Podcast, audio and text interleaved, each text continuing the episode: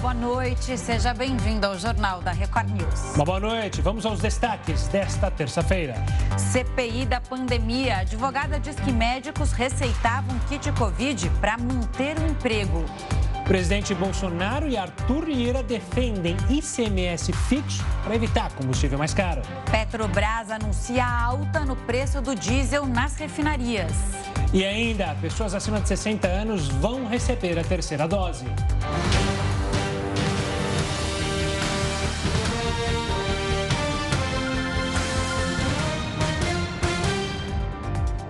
A reforma eleitoral foi promulgada hoje pelo Congresso. As mudanças já começam a valer para as eleições do ano que vem.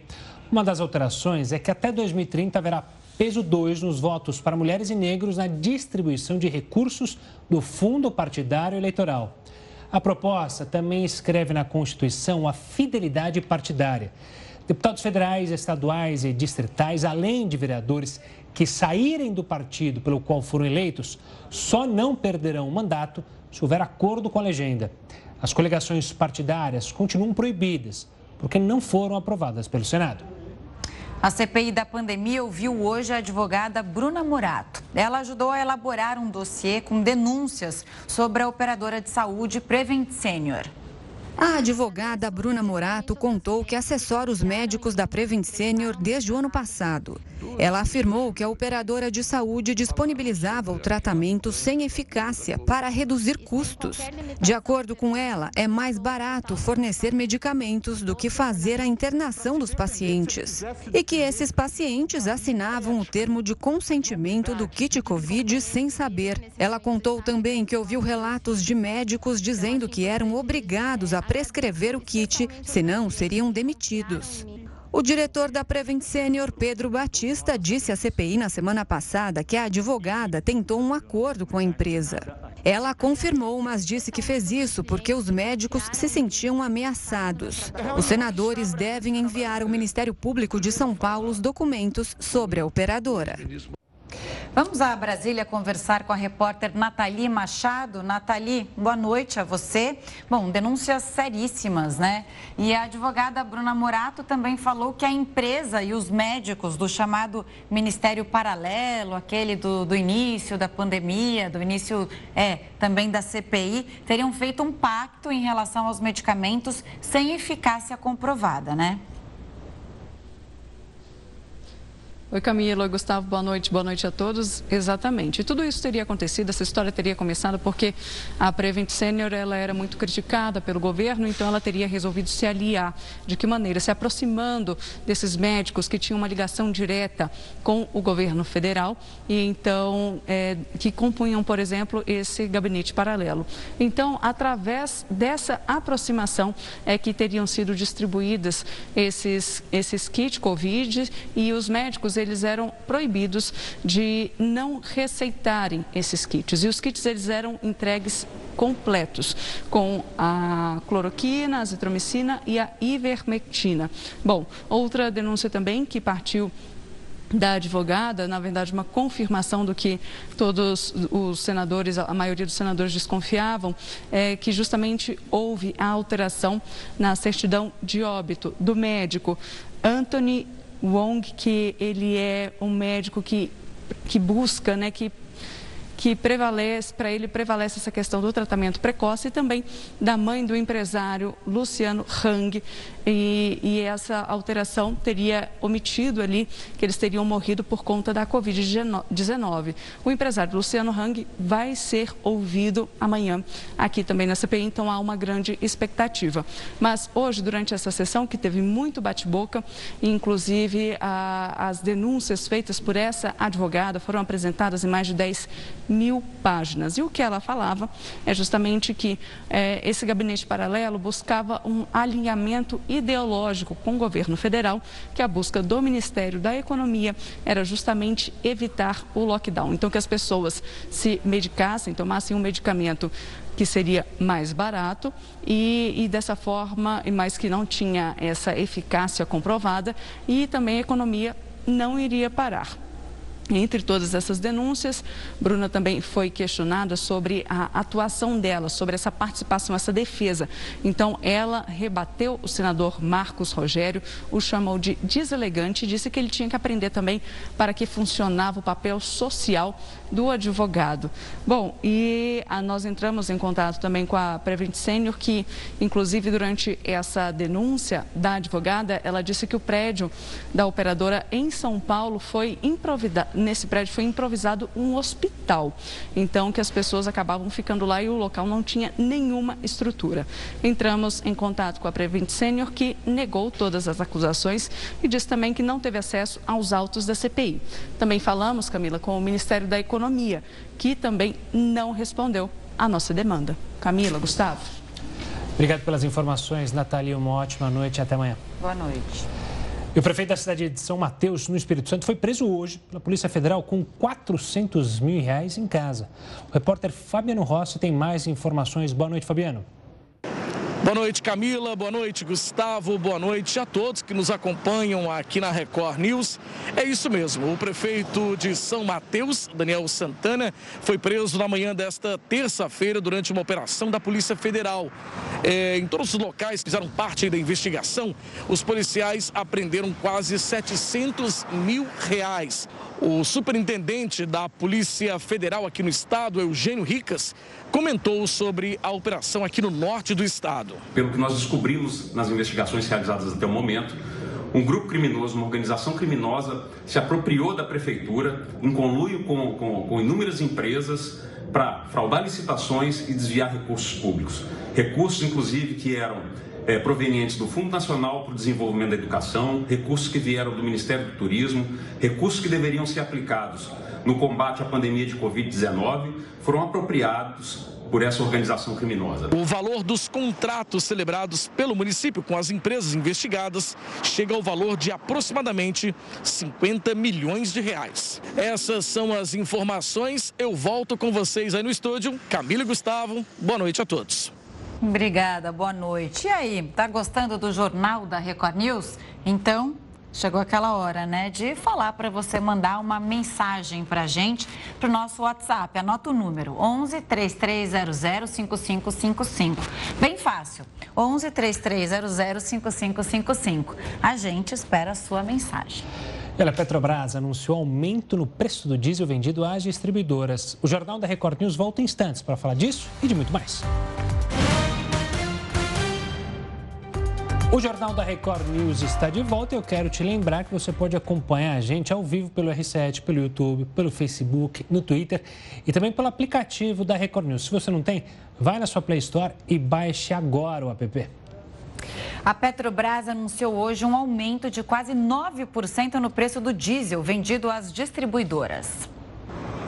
O aumento acontece depois de quase três meses de preços estáveis. Petrobras justificou que o reajuste reflete a elevação da cotação internacional do petróleo e também do aumento do dólar em comparação com o real. Nas distribuidoras, o diesel vai passar de R$ 2,81 para R$ 3,06 o litro. Já o preço nas bombas depende de outros fatores, como política de distribuição e margem de lucro dos postos. Essa alteração deve ser vista pelos motoristas a partir de amanhã. Olha só, o Exército foi acionado para fazer a distribuição de combustível. Mas calma, não é no Brasil, é no Reino Unido. Pois é, o país enfrenta uma crise de abastecimento. A medida foi anunciada pelo governo para evitar que a crise se agrave. Em Londres, um homem chegou a ameaçar com uma faca um motorista que teria furado a fila para abastecer. Um dos principais motivos do desabastecimento é a redução no número de caminhoneiros por causa da pandemia e da saída do país da União Europeia. É, acha que é só no Brasil? Não é não, né? Quem vai explicar para a gente já está aqui, ó, do nosso lado, Heródoto Barbeiro. Que crise toda é essa? Quantos detalhes, né? Aqui no Brasil, fora, em Londres, na Inglaterra. Olha, Camila, a crise realmente é mundial porque o preço do barril de petróleo hoje estava... Eu achei que ia chegar nos 70. Já está 80 dólares o barril de petróleo. Agora, porque a gente estava mostrando aí na Inglaterra, só para a gente comparar o preço. O litro de gasolina custa mais ou menos 10 reais. O diesel, um pouquinho menos, R$ 9,70. Quer dizer, não, mas peraí, eles pagam em Libra, nós aqui pagamos em real. Pois é. mas é uma libra e 39 pences um litro de gasolina, ou em outras palavras, traduzindo, 10 reais, o que é muito caro também. Agora, o que está acontecendo lá? Está faltando combustível? Não. Tá, tem gente, tem, tem condições de levar? Tem. Ocorre o seguinte, ocorre que muitos motoristas foram embora. Porque diferentemente daqui, aqui geralmente o tanqueiro, que é aquele que pega o combustível na, na refinaria e leva até o posto, geralmente ele é dono do caminhão. Ele transporta no seu próprio caminhão. No caso da Inglaterra não é assim. No caso da Inglaterra, o caminhão não pertence ao caminhoneiro. Ele é funcionário. Ele é um, ele é motorista do caminhão. Muitos deles perceberam o seguinte, que a situação da Inglaterra está ficando ruim, porque eles são da Europa, a Inglaterra saiu do, da Europa no chamado Brexit, e muitos deles acharam melhor voltar para casa. Voltou para casa, está faltando caminhoneiro, ou melhor, está faltando gente que dirige caminhão na Inglaterra. Então, se porventura né, alguém quiser procurar emprego, olha, é uma boa chance. É para a Inglaterra, chega lá, vai ser contratado na hora. Como está faltando, então, gasolina nos postos, como lembrou o Gustavo, o governo britânico, olha que interessante, se fosse aqui ia dar um bafafá, chamou o exército. E o exército treinou 150 uh, motoristas de caminhão para dirigir caminhão-tanque e levar até o posto de gasolina. Mas estava vendo agora à tarde, mais ou menos há uma hora atrás, o primeiro-ministro Boris Johnson, não, fica tranquilo, não vai faltar combustível, tudo bem, estamos aí e achando que amanhã provavelmente volta ao normal. Não sei se volta, mas o Johnson, Boris Johnson, garante que tudo vai estar certinho amanhã nos postos combustíveis do Reino Unido. E, era uma bola cantada, né? Quando a gente falou muito aqui sobre a saída da União Europeia, muitos analistas diziam que, em um primeiro momento, o Reino Unido ia sofrer muito com justamente essas dificuldades. Saída de cidadãos europeus que deixam o Reino Unido por questões justamente é, de benefícios que eles acabaram perdendo e também questões logísticas que vão impactar na economia do país. Há que se dizer que o presidente Jair Bolsonaro, no encontro que teve com o Boris Johnson, depois mencionou que o Boris Johnson teria feito um pedido para ele sobre um determinado produto para mandar para lá, porque o Boris Johnson está achando que vai faltar determinado produto. Veremos como é que vai se lidar com essa situação lá no Reino Unido, né, Heroto? Mas tem mais uma coisinha aí é a carta de motorista. Como eles saíram da União Europeia, o cidadão tem carta de motorista para dirigir caminhão na França, na Lituânia, uh, em Portugal, mas ela não vale na, no Reino Unido. Passou a não valer mais. Então a burocracia também de conseguir a carta para poder dirigir também é um problema lá. Mesmo chamando o pessoal de volta, o pessoal não tem essa carta para dirigir. Então você veja que o Brexit também está mexendo com a burocracia do Reino Unido, que estava ligada à União Europeia, como todo mundo sabe. Boiroto, a gente volta a se falar ainda nessa edição. A cidade de Aracaju está quase um mês sem mortes por Covid-19. A gente vai explicar o que está acontecendo por lá. O Jornal da Record News volta já já. O Jornal da Record News está de volta e os brasileiros vão seguir pagando a tarifa, a bandeira mais cara na conta de luz em outubro. Para falar sobre isso, o Jornal da Record News recebe o Pedro Rodrigues, sócio do Centro Brasileiro de Infraestrutura. Pedro, ótima noite, obrigada pela participação aqui com a gente. Eu queria é, que você falasse, é, e, e, bem de uma forma direta, qual é a situação do momento, é a maior crise hídrica que o país já viveu? A gente já superou as outras crises? Olha, boa noite, é um prazer falar com você para a Record.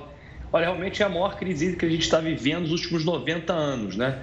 O Brasil ele já teve outras crises hídricas, né? principalmente a de 2001, que eu acho que deve estar marcada aí na, na memória dos brasileiros, que a gente sofreu um racionamento de energia mas a gente já teve outras, em 2014, que foi, não foi tão grave, feita de 2001, principalmente dada a matriz elétrica brasileira, né, que lá em 2001 era 85% da geração de energia era através das hidrelétricas, né, e essa agora que a gente está vivendo, que a gente está com 65% da matriz também é, geração de hidrelétrica, menor que em 2001, mas a crise hídrica está mais forte né, e, e mais preocupante é, dos últimos 90 anos. Olha, a gente, Pedro, a gente teve agora esses dados divulgados pela ANS e que chama atenção o recorde do uso das termoelétricas.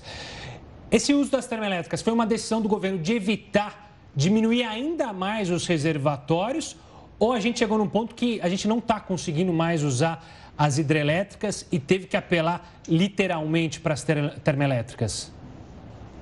Olha, exatamente isso, né? Os reservatórios já vinham caindo há muito tempo, né? Para a gente conseguir ter energia, a gente precisa ter uma outra fonte de energia suprindo essa necessidade, essa falta de água. Né? Então, as termoelétricas é que cumprem o nosso sistema esse papel né, de quando você tem uma crise, os reservatórios estão muito baixos, elas que dão, que a gente fala, potência ao sistema, né, que permitem que a gente tenha energia, principalmente nos horários de pico, né, quando as pessoas estão ligando seus ar-condicionados, e as termoelétricas fazem esse papel. Então, nessa diminuição do reservatório, as termoelétricas são as fontes utilizadas para que a gente consiga ter energia no nosso país entender, né? Porque tem várias questões aí, mas houve investimentos em termoelétricas, em eólicas, enfim, investimento em geração de energia. Uma coisa paradoxal é ter a ameaça de apagão, né? No momento de crise, de pandemia, crise econômica.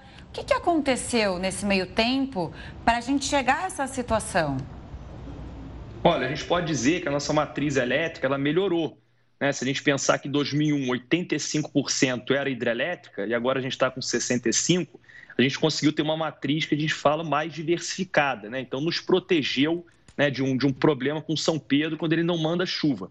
Só que boa parte dessa geração, foi como você bem colocou, ela foi, entrou no sistema geração eólica e principalmente, principalmente geração eólica e geração solar, além das termoelétricas. E a geração eólica, a geração solar, apesar de serem energias, né, fonte de energia limpa né, e boas para o meio ambiente, elas não suprem uma necessidade do sistema que a hidrelétrica e a termoelétrica fazem. O que, que é isso? É atender a exatamente esse horário de pico, né, dar potência ao sistema. É, eu brinco que a gente não pode, aqui quando o pico de luz, né, de consumo atinge a cidade de São Paulo, outra cidade brasileira, no meio da tarde, a gente não pode pedir para São Pedro mandar mais vento ou mandar mais sol a gente tem que ter uma fonte de energia que consiga ser despachada né, quase que de forma automática, como se fosse um interruptor.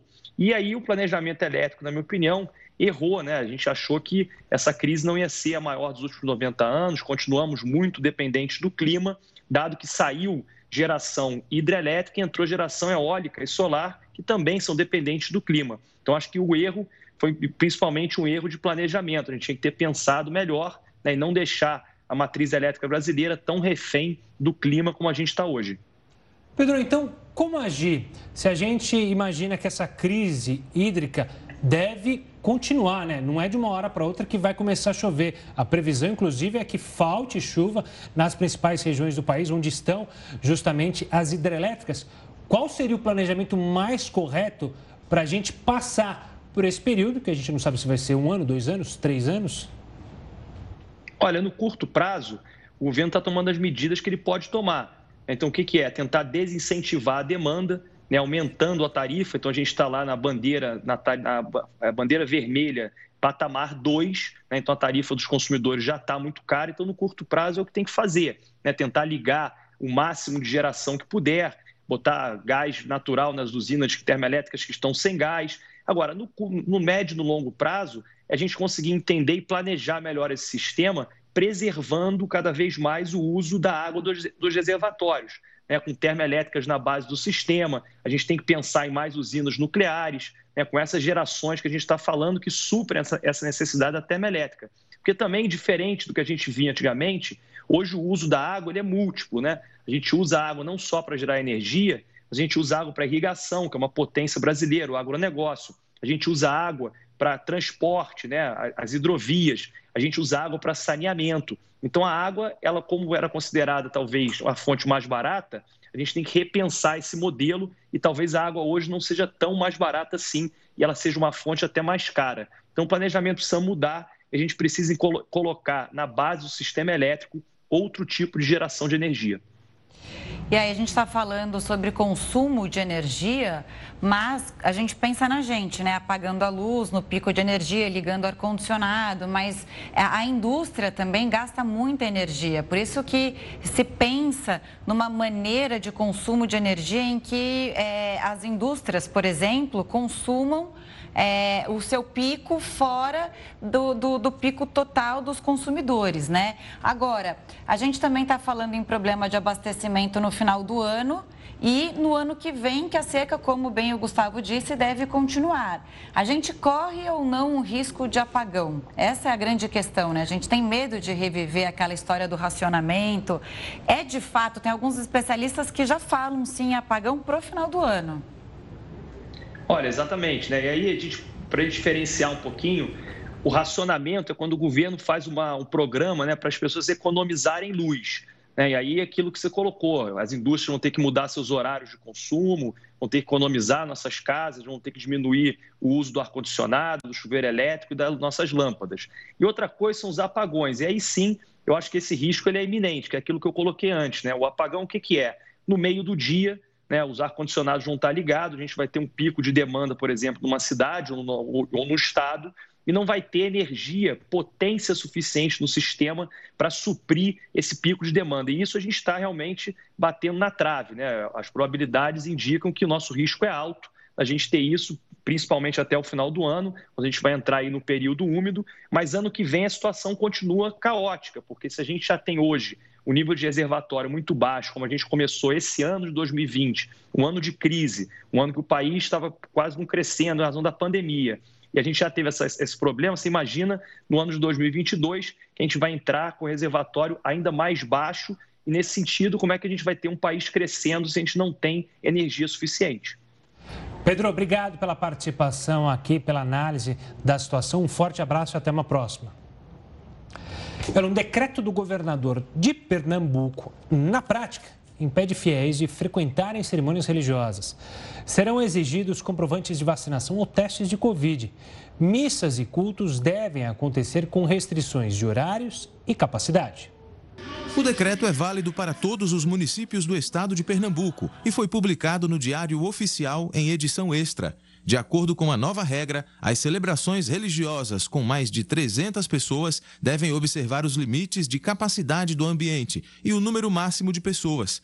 Também deve ser exigida a apresentação de comprovantes do esquema vacinal completo e ou resultados negativos de testes para a Covid-19. O decreto do governo estadual também limita o horário dos cultos e eventos, que podem ser realizados entre as 5 e a 1 da manhã.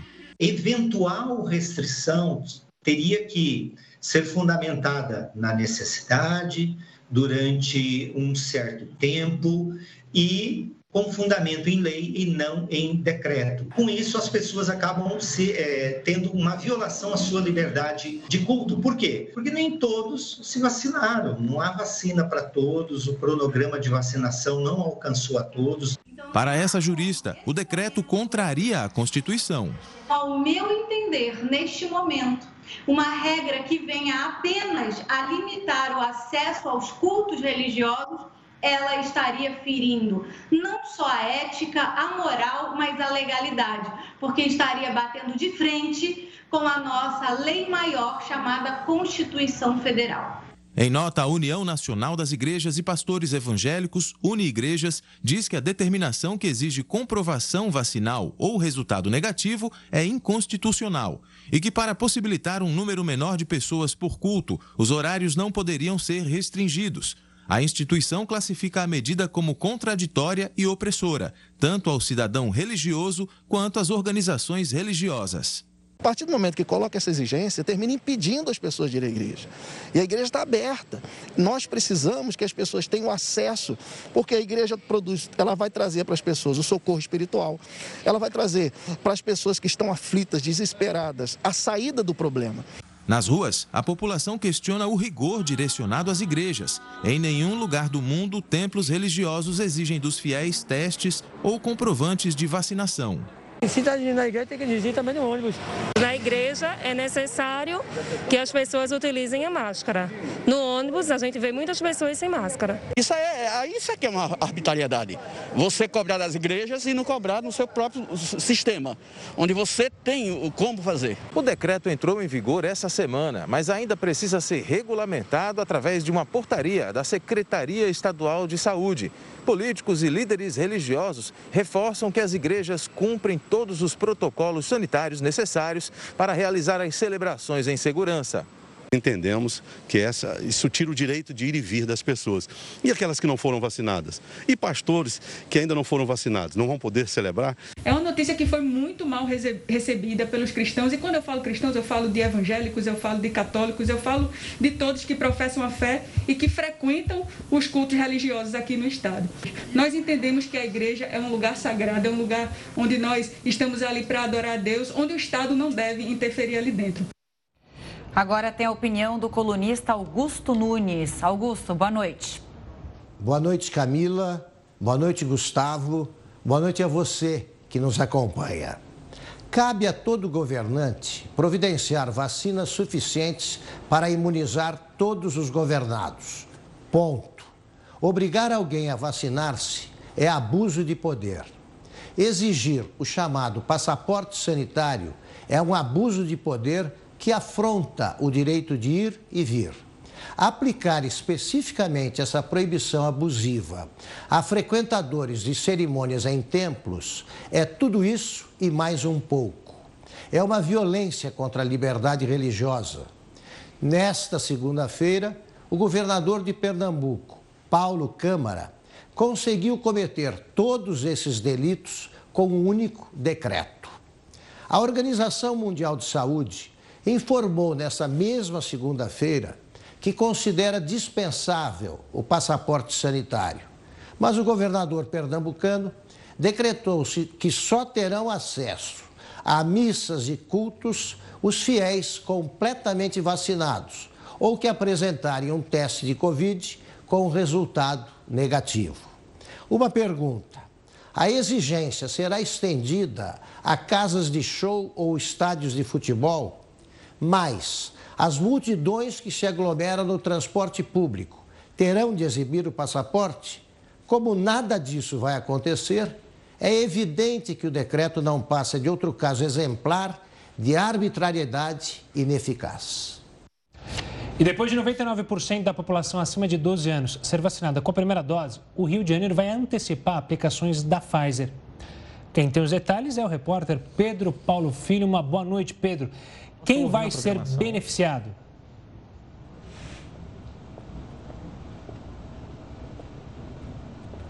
Acho que ele não está Acho que estamos sem o áudio do. Acho que agora vai. Olha, Camila, nesse primeiro momento já podem ser contemplados os cariocas com 40 anos ou mais. Ou seja, as pessoas que têm mais de 40 anos vão receber já a antecipação da segunda dose e também os idosos já vão poder receber a dose de reforço, mas nesse caso tem restrição que eu já vou detalhar. Antes de tudo, boa noite Camila e Gustavo, boa noite a todos que acompanham o jornal da Record News.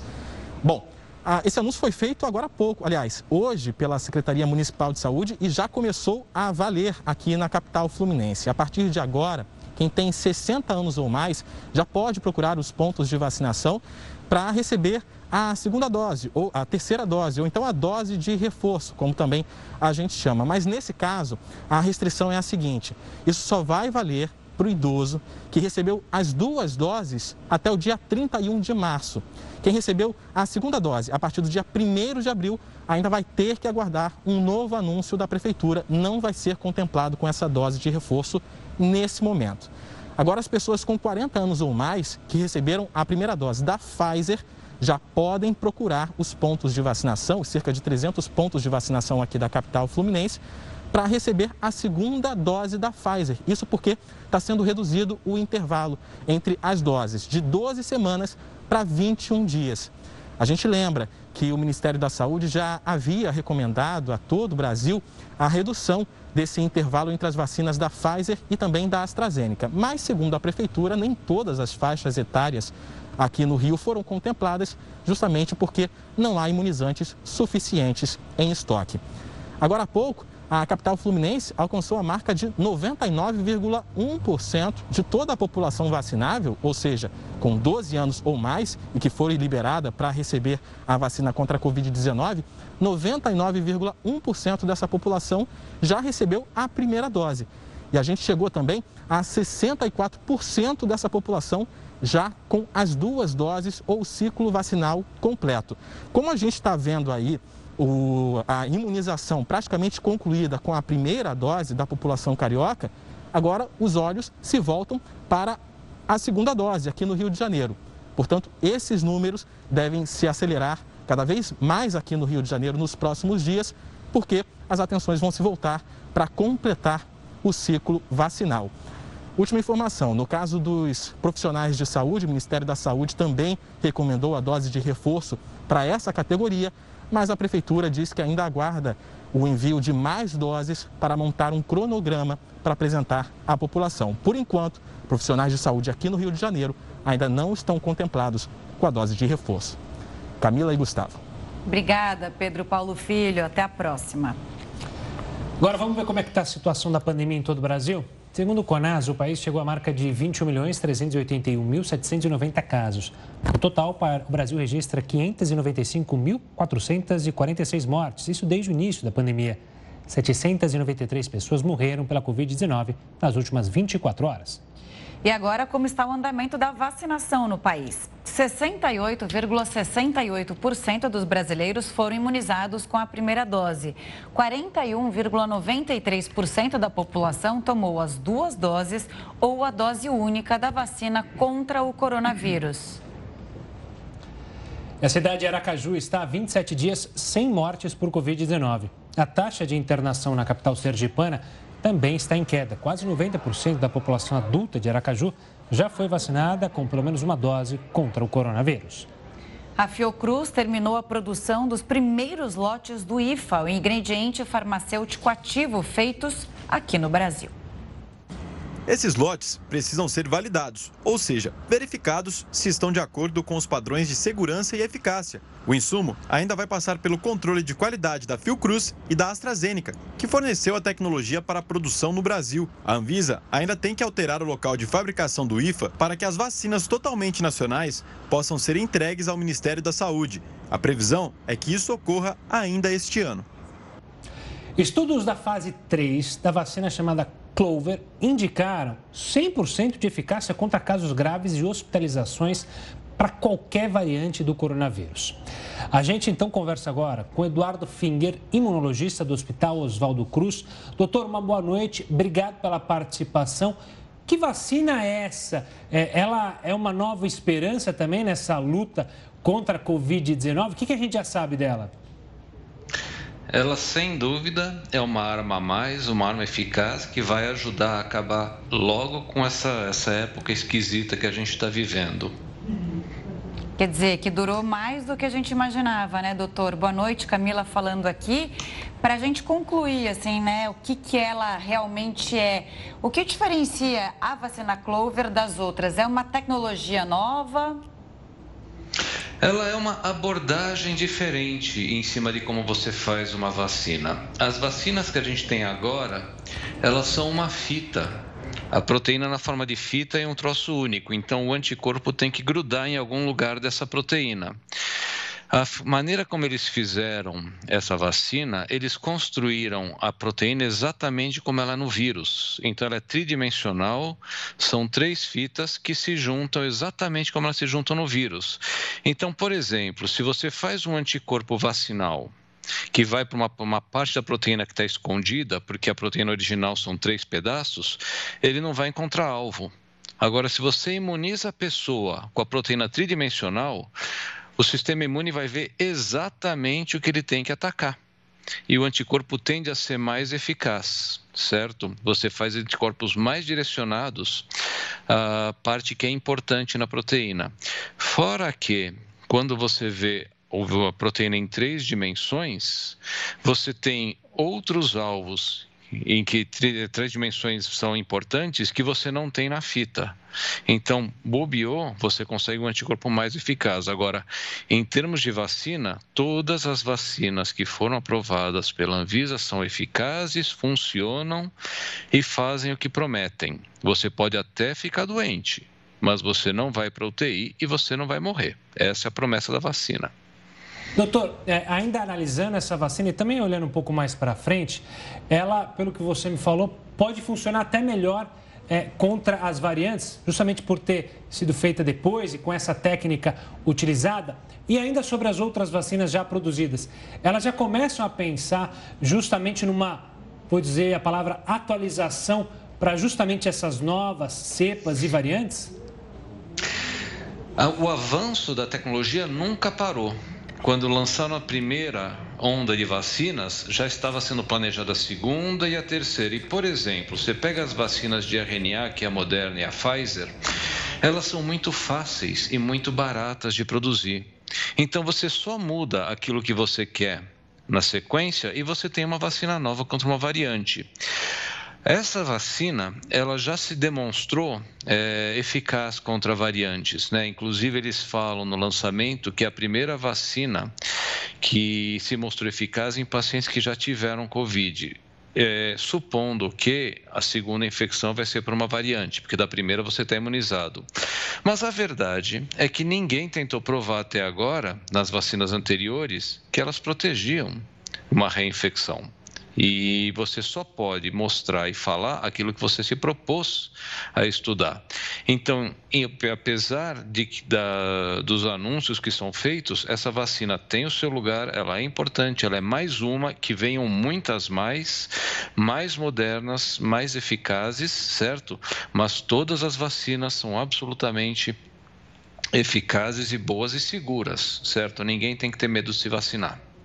Ótimo. Realmente a gente tem que continuar a se vacinar. As variantes que circulam mais aqui no Brasil atualmente são a Gama de Manaus e a Delta da Índia. Com essa realidade se aproximando de doses de reforço, segunda dose sendo aplicada, adolescentes vacinados e a gente vendo o número de mortes caindo a cada dia. O que ainda preocupa nesse panorama, doutor? Olha, eu posso fazer um relato pessoal disso. Em janeiro, o meu telefone não parava e cada vez que eu atendia não era uma pessoa, era uma família infectada. E era desesperador, porque às vezes você tinha que mandar alguém para o hospital e para onde você mandava? Não tinha lugar nem no corredor. Verdade. Isso acabou, certo? Graças ao esforço vacinal, graças à população que aderiu em massa, certo? A gente conseguiu segurar o ímpeto desse vírus. Ainda tem lugares que ele circula. E nesses lugares que ele circula, que são pessoas que não resolveram não se vacinar, ou pessoas imunodeprimidas que não conseguem impedir a entrada do vírus, ele ainda tem chance de procurar como é que ele vai fazer uma variante para pegar a próxima pessoa, certo? Mas cada vez menos esse espaço se fecha. Então a tendência agora é você pegar e estabilizar num patamar em que o vírus se torna endêmico. O que quer dizer endêmico? Você sempre vai ter algumas pessoas pegando vírus, mas não vai ser essa loucura que a gente viveu. Arrisco dizer, eu até escrevi um artigo sobre isso, que quando começou a cepa delta, a minha sensação era que eu estava num ônibus correndo em direção a uma montanha sem freio. Eu estava só esperando chegar a bomba e de novo voltar a atender o telefone com famílias inteiras sendo contaminadas. E graças a Deus isso não aconteceu. Graças à vacina isso não aconteceu certo? Então a gente segurou. É só manter o esforço, tomar cuidado, não se expor de maneira boba, usar máscara, lavar as mãos, certo? Evitar aglomeração e logo, logo a gente, se Deus quiser, está vivendo a vida normal. Doutor, eu quero continuar nesse assunto porque muita gente estava preocupada, vocês especialistas, com o mês de setembro. Que setembro, justamente, que você mencionou, poderia vir esse choque contra essa montanha, contra essa parede. A gente está no final de setembro e esse choque não veio. É, a grande preocupação nossa é se verá ou não haverá novos choques. A gente pode imaginar que, passado outubro, novembro, a gente vai chegar justamente nesse cenário que você mencionou, de uma pandemia endêmica, com pessoas sendo ali infectadas, mas um número de mortes bem inferior? Depende de muitas variáveis. Eu fiquei particularmente preocupado nesse 7 de setembro, porque a priori a gente teve uma aglomeração de muitas pessoas que, não, pela ideologia, não acreditavam em vacinas e não queriam usar máscaras. Essas pessoas vieram do país inteiro, se juntaram num lugar, passaram vírus para todo mundo e voltaram para suas casas. Então, teoricamente, você teve um evento monstro de disseminação de vírus. Então, eu pus o cinto de segurança e fiquei esperando. E houve repercussão. Nós tivemos aumento de casos, nós tivemos aumento de internações e tivemos algumas mortes a mais, mas não foi um desastre. Então, se a gente continuar pressionando o vírus e negando a ele o espaço para ele buscar os caminhos para nos infectar, ele vai acabar desaparecendo. Desaparecendo não, mas ele vai ficar só naqueles lugares que ele se consegue entrar, que não são as pessoas que estão vacinadas. Certo, doutor Eduardo. Muito obrigada pelas explicações e a participação aqui no Jornal da Record News. Volte sempre. A Prevent Senior foi autuada pela ANS, Agência Nacional de Saúde Suplementar. A ANS disse que constatou indícios de infração por deixar de comunicar aos beneficiários as informações estabelecidas em lei. A agência explicou ainda que segue com as análises de documentos relativos à Prevent Senior a respeito das denúncias sobre cerceamento ao exercício da atividade médica. A empresa tem 10 dias para se manifestar sobre o assunto. Começa o julgamento da empresa que fez o laudo sobre a estabilidade da barragem da Vale em Brumadinho. A gente volta com essa e com outras informações aqui no Jornal da Record News. O Jornal da Record News está de volta e o homem que tentou matar o ex-presidente dos Estados Unidos, Ronald Reagan, vai ser posto em liberdade. Durante anos houve uma batalha judicial sobre esse caso. Assunto para ele, Heródoto Barbeiro. Heródoto, o que a justiça entendeu agora? Vamos relembrar um pouco desse caso. Camila, o presidente Ronald Reagan saía de um hotel em Washington acompanhado de algumas pessoas. Esse cidadão se aproximou e deu dois tiros no presidente, que já era um homem de idade, e mais três ou quatro pessoas ficaram feridas e ele foi preso. Bom, esse cidadão, que a gente está vendo aí, porque tem até canal no YouTube, ele vai ser o único, a única pessoa que tentou tirar ou tirou a vida de um presidente americano que não foi condenado à morte. Todos os demais foram condenados à morte, ou foram perseguidos, ou foram, mas todos morreram.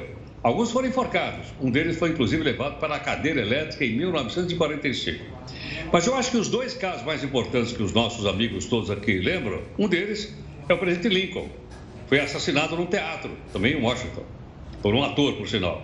E o outro foi o John Kennedy, assassinado em Dallas, no Texas, que a gente acompanhou também. Só que o assassino dele não foi para a cadeira elétrica porque foi morto no momento que foi transferido de um lado para o outro. Mas sabe uma coisa que me chama a atenção? Hum. Nos Estados Unidos, eles também atentaram contra candidato a presidente da República. Presidente da República foram vários, aliás, vários morreram, três ou quatro morreram. Aqui no Brasil, teve um atentado contra o presidente da República, quase morreu. Foi Prudente de Moraes, o terceiro presidente da República do Brasil. Um soldado saiu e deu, deu, deu vários tiros, e o ministro da Guerra entrou na frente morreu e salvou a vida do presidente. Agora, lá nos Estados Unidos, o irmão do, do John Kennedy, Robert Kennedy, foi assassinado fazendo campanha para a presidência dos Estados Unidos. Aqui no Brasil, nós tivemos o Bolsonaro quase morrendo também na campanha presidente do Brasil. Levou uma facada no abdômen. E uma coisa que me chamou a atenção aqui, eu queria contar para o pessoal. O cidadão que atirou no presidente da República, o presidente Moraes, chamava-se Marcelino Bispo. O cidadão que deu a facada na barriga do Bolsonaro chama-se Adélio Bispo.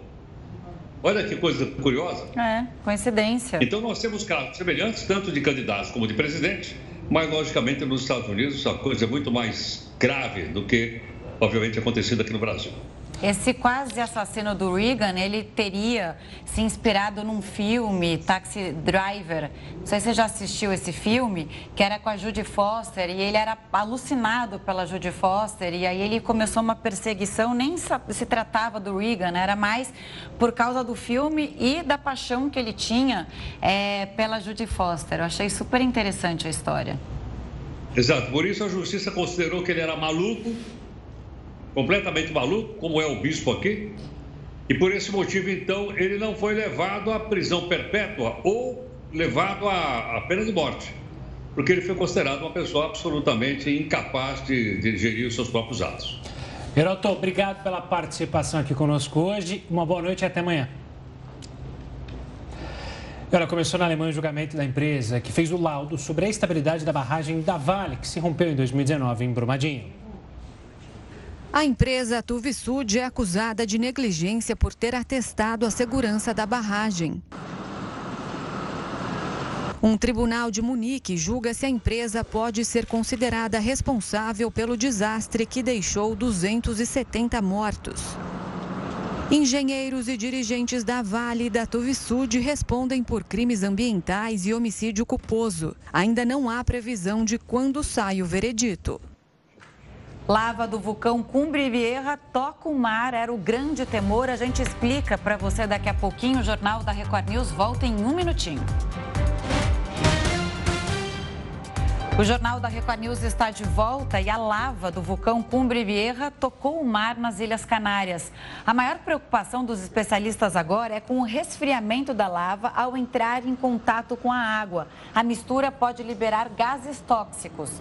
Há mais de uma semana, a lava deixa um rastro de destruição. Por isso, o governo espanhol aprovou uma ajuda equivalente a mais de 60 milhões de reais às famílias que perderam tudo por causa da erupção. E mais de mil pinguins já foram encontrados este ano nas praias de Florianópolis. Eles passam os dias brincando na piscina, mergulham, descansam e interagem. Faz parte do processo de reabilitação que pode levar meses. Os mais frágeis recebem cuidados especiais nesta associação do Plano de Monitoramento de Praias da Bacia de Santos. Logo na chegada, eles são sempre atendidos por uma equipe veterinária que são feitas as medicações de acordo com o quadro clínico de cada animal, medicações de emergência, porque alguns chegam realmente em choque. Os pinguins que aparecem por aqui, em geral, são animais muito jovens, com menos de um ano de vida. Sem experiência, eles enfrentam dificuldades na longa jornada. Muitos não conseguem se alimentar no caminho e chegam debilitados nas praias.